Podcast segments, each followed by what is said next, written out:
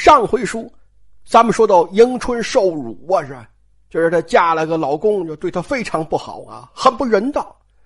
咱们说的这其实影射的是南明小朝廷遭的罪，说这个把南明皇上欺负的不像样不像样的这个军阀呀，他的名字其实就叫孙可望啊，孙呐，繁体字啊，这边一个子，那边就是个就是系统的系，就系鞋带那个系，仔细中山狼，各位这就是字谜，哎，这就是曹雪芹干脆就把这个孙姓啊就写进迎春的判词了。这就是他告诉你，就是迎春的故事，中心人物不是这个女孩子，而是这个姓孙的小子。说曹雪芹呢，还怕您是猜不透这个谜底，所以还特意标注，就说这个姓孙的孙少祖，迎春这个老公是吧？老家就在山西大同啊。说各位啊，注意啊，说纸批呀，在这有句话，就说这个大概就是说想说。老孙家和老贾家的出身呢，大概相同。各位，这这可不对啊，这可说错了呀。说曹雪芹在这儿啊，之所以要说孙少祖的祖籍在大同，那其实不是因为其他任何别的原因，那就是因为这个孙可望的根据地呀，在云南呢。那位说云云云南大同啊，这不说大同的吗？怎么扯到云南去了？好，那么老远。那玩意能挨上边吗？那个，哎，各位，说这个呀，就涉及到中国的古地名了。大同朋友肯定一听就知道是怎么回事了。这就是因为啊，大同的古称啊就叫云。说您听杨家将有个燕云十六州啊，燕就是今天的北京啊，那云是哪儿啊？大同啊，甚至到今天，大同还有一个区。就叫云州区呀，另外还有个景点大伙应该也都知道，就是云冈石窟啊，也在大同啊。所以曹雪芹把孙少祖的祖籍写在大同，应该就是为了管他借这个“云”字，就是要借他来说那个在云南发了家的啊，兵强马壮、欺负皇上的孙可望啊。那你说迎春回去还好得了吗？说曹雪芹还特意在这章末尾写道啊，说迎春虽不愿去，无奈惧孙少祖之恶，只能勉强忍耐，终不知端地，且听下回分解。但各位没下回了。脂砚斋冲平石头记八十回到这里就全部结束了呀。当然啊，我知道有很多人，也包括很多大学问家呀，还是认为啊，说现在通行的一百二十回的《红楼梦》上都是曹雪芹写的，后四十回也是。但是各位说良心话呀。我不站在任何预设立场上，我不代表任何派别的利益呀，我就用自己眼睛看呢。我真是看不出来这后四十回是曹雪芹写的，因为一到八十一回，这书里的人物啊，我就都不认识了。比如说贾宝玉，各位到八十一回一翻开书啊，宝玉就学会拿小砖头搞恶作剧。吓唬女孩子了，然后探春还骂呢，就说谁这么呷醋，讨厌呐。宝玉说是我，探春说我就知道不是别人，必是二哥哥这样淘气，你就告诉我他从哪儿知道的。说咱们印象当中的贾宝玉是吧？那爱护小女孩还来不及呢，他何曾呷醋，何曾淘气？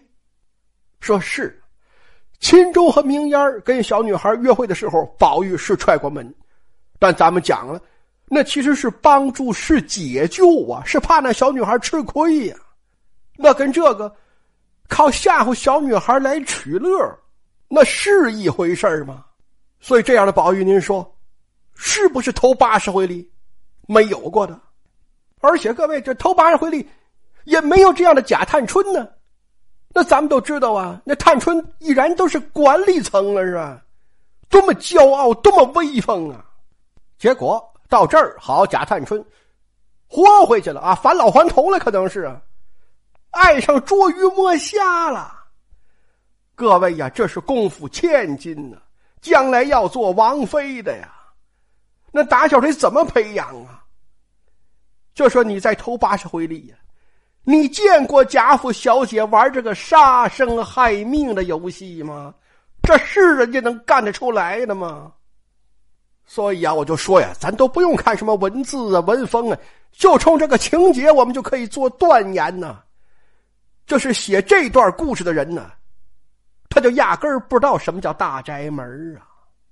那这是小姐在说丫头，说这时宝玉房中的丫头叫做麝月的来找宝玉，张口就说二爷。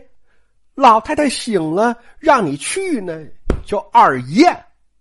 谁管宝玉叫二爷呀？说各位，你要知道，头八十回里呀，宝玉房中大丫头就只有晴雯一个人喊过宝玉一次二爷呀。就说哟，二爷，你最近你你你脾气不小啊，你呀，这是句气话呀。除此之外，你还能找到宝玉房里大丫头管他叫二爷吗？那为什么这些大丫头都不喊宝玉二爷呢？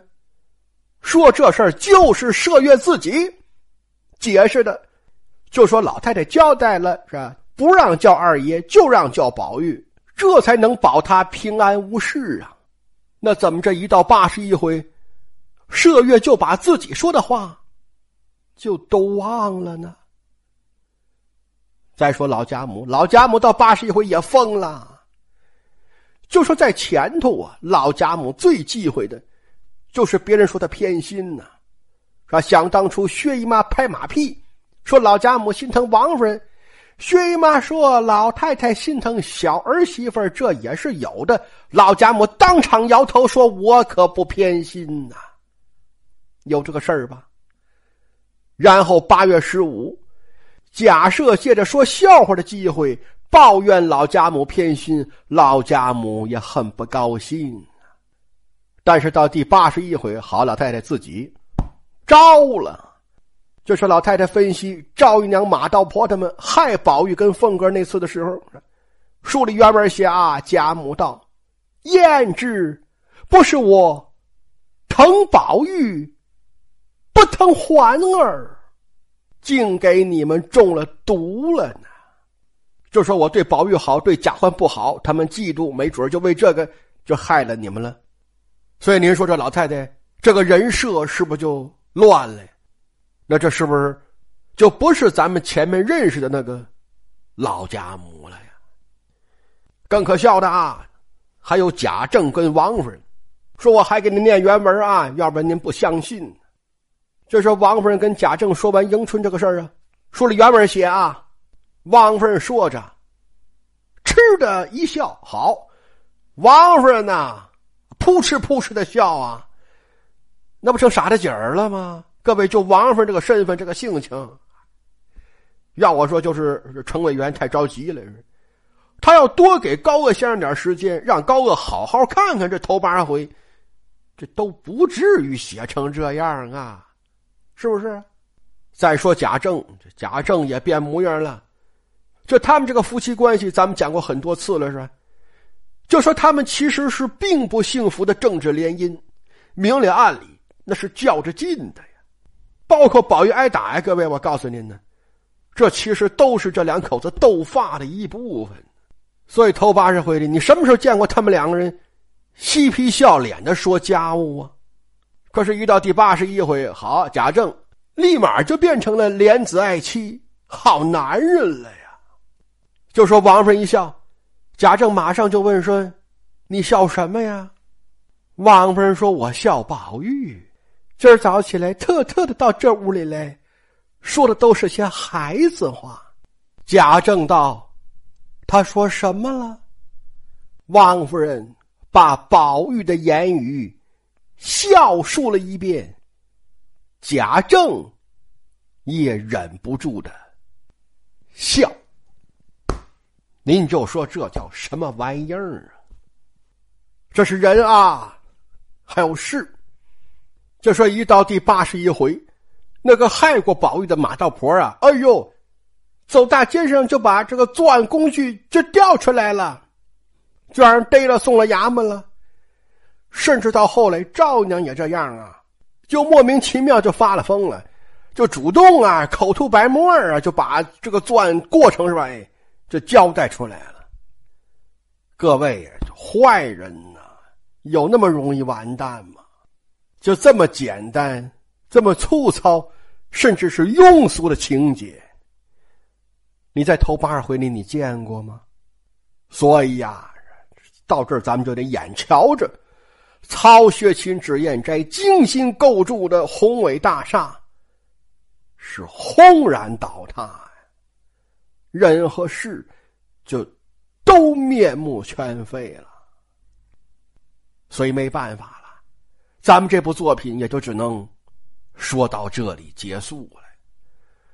说各位啊，我跟大家说过，这部书我一共说了两年，实际上去年我已经把它说完了。我说完这部书的那天，正好就是二零二一年的十一月二十五号。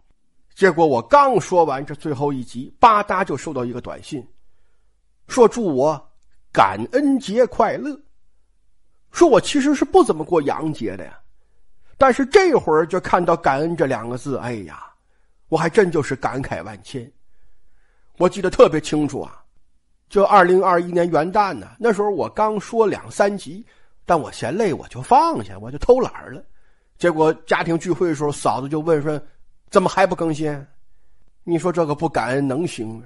各位，我嫂子要是没说这句话，那这可能真就是没有这部作品了。然后我去年花一年把它说完，等我说完，我又突然发现，好，去年是牛年呢，今年是虎年呢，所以去年年底，今年年初，那不就正是元妃判词里讲的那个？虎兕相逢之时嘛，说虎兕相逢啊，咱们解释过是吧？它所以重要，就是因为永历皇帝朱明最后一支血脉就完在这个时候啊。所以你说这个要让咱们赶上了，这玩意儿多巧啊！而且今年，今年还不是一般的虎四相逢呢，因为虎四相逢正常十二年就有一次，那没什么大不了的。但今年我算了，今年距离永历被抓正好就是三百六十年。那大伙都知道啊，中国人讲假死啊，六十年一个轮回呀。那三百六十年不就正好是六个假死，六个轮回吗？那六六，您您看这还是大顺的数呢，是吧？所以我就想风水轮流转呐，这是不是真就到了老朱家也该翻个身儿，石头记？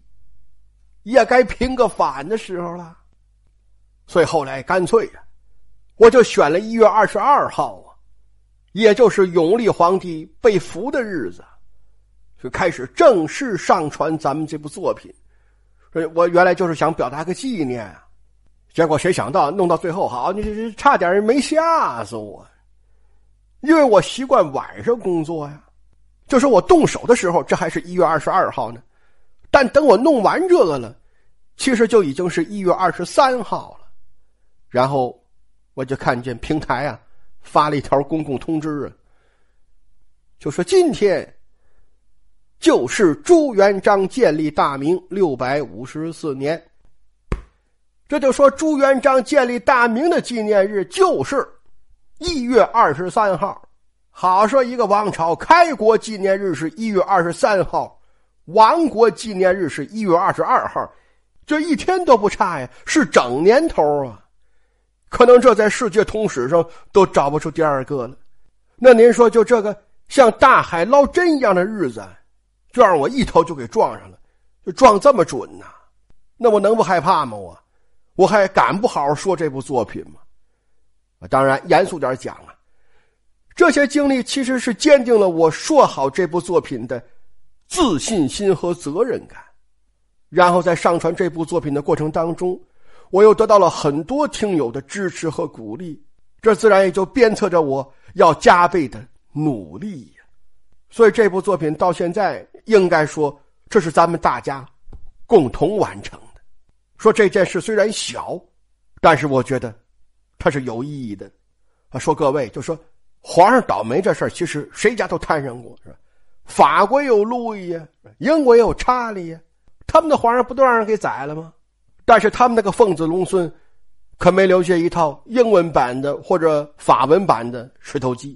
说的其实并不是因为他们没有老朱家惨，而是因为咱们中国人把文化传承看得更重。所以，脂砚斋、曹雪芹才会豁出命去把这段历史、这个故事留给咱们呢。当然，他们留下的不只是故事，更有思考和启迪呀。说正好头两天有位听友给我留言呢，他就说呀：“明啊，还是亡了好。”说我当时就回复他，我说：“确实啊，大明不亡，百姓美好。”因为明末那些年，老百姓过得实在太苦，但问题是，他亡了，老百姓的罪不也遭完了吗？就是一个王朝灭亡，归根到底，不也得是老百姓用命去买单吗？所以我就回复这位朋友啊，我说我其实不是为大明而惋惜，我是为天下苍生痛啊。就说我想的不是明亡不亡。而是天下何至于就如此了呀？二是我们能不能不再去遭这个罪？可能有人会说了：“你一个小老百姓，你你卢店长，你想这个吗？我小老百姓怎么了？我小老百姓，我有权利盼着过好日子。所以，咱们要是能通过看书就体会到那种锥心之痛啊，而不用自己非得去经历一次，那咱们不就捡着大便宜了吗？”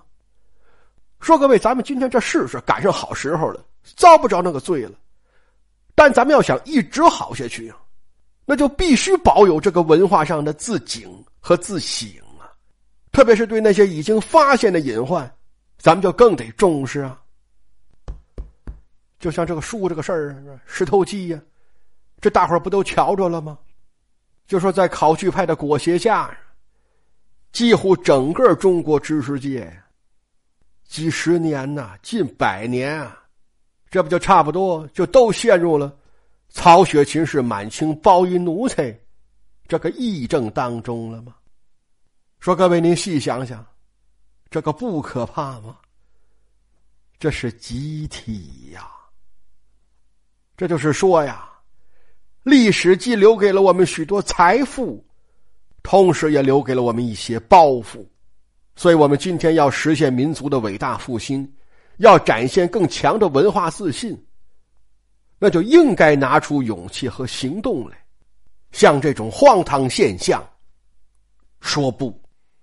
说各位啊，没看《石头记》以前呢，我因为自己见识和眼界的有限，就总感觉自己就像井底之蛙啊。当然看过了，我这也是啊，但是。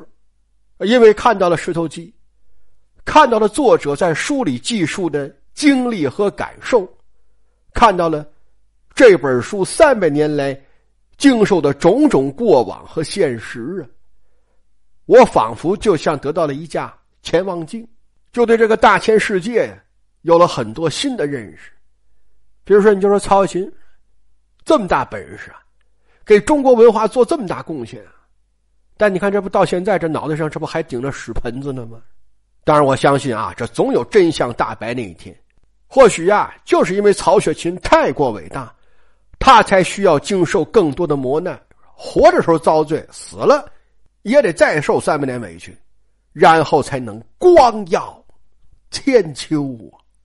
那您就说吧，曹雪芹都得受那么大委屈，那咱们要是碰着点小不开心。那算什么呀？所以赶快放下那个吧，咱们一起干点正事儿啊！这是我所以要说这部作品呢，其实就是想把我看到的这个新鲜的世界告诉大家。但是我一个人看到的呢，他可能还是不全面，是吧？不准确的。所以我希望啊，大家一起来看。我喊着您，您也喊着您的朋友，咱们一起去完成这个任务，这一起呀。用自己的眼睛去看历史的长河奔涌向前，后浪代代催前浪，一起去发现寒来暑往，斗转星移，其实总有轮回定数，是万古不易。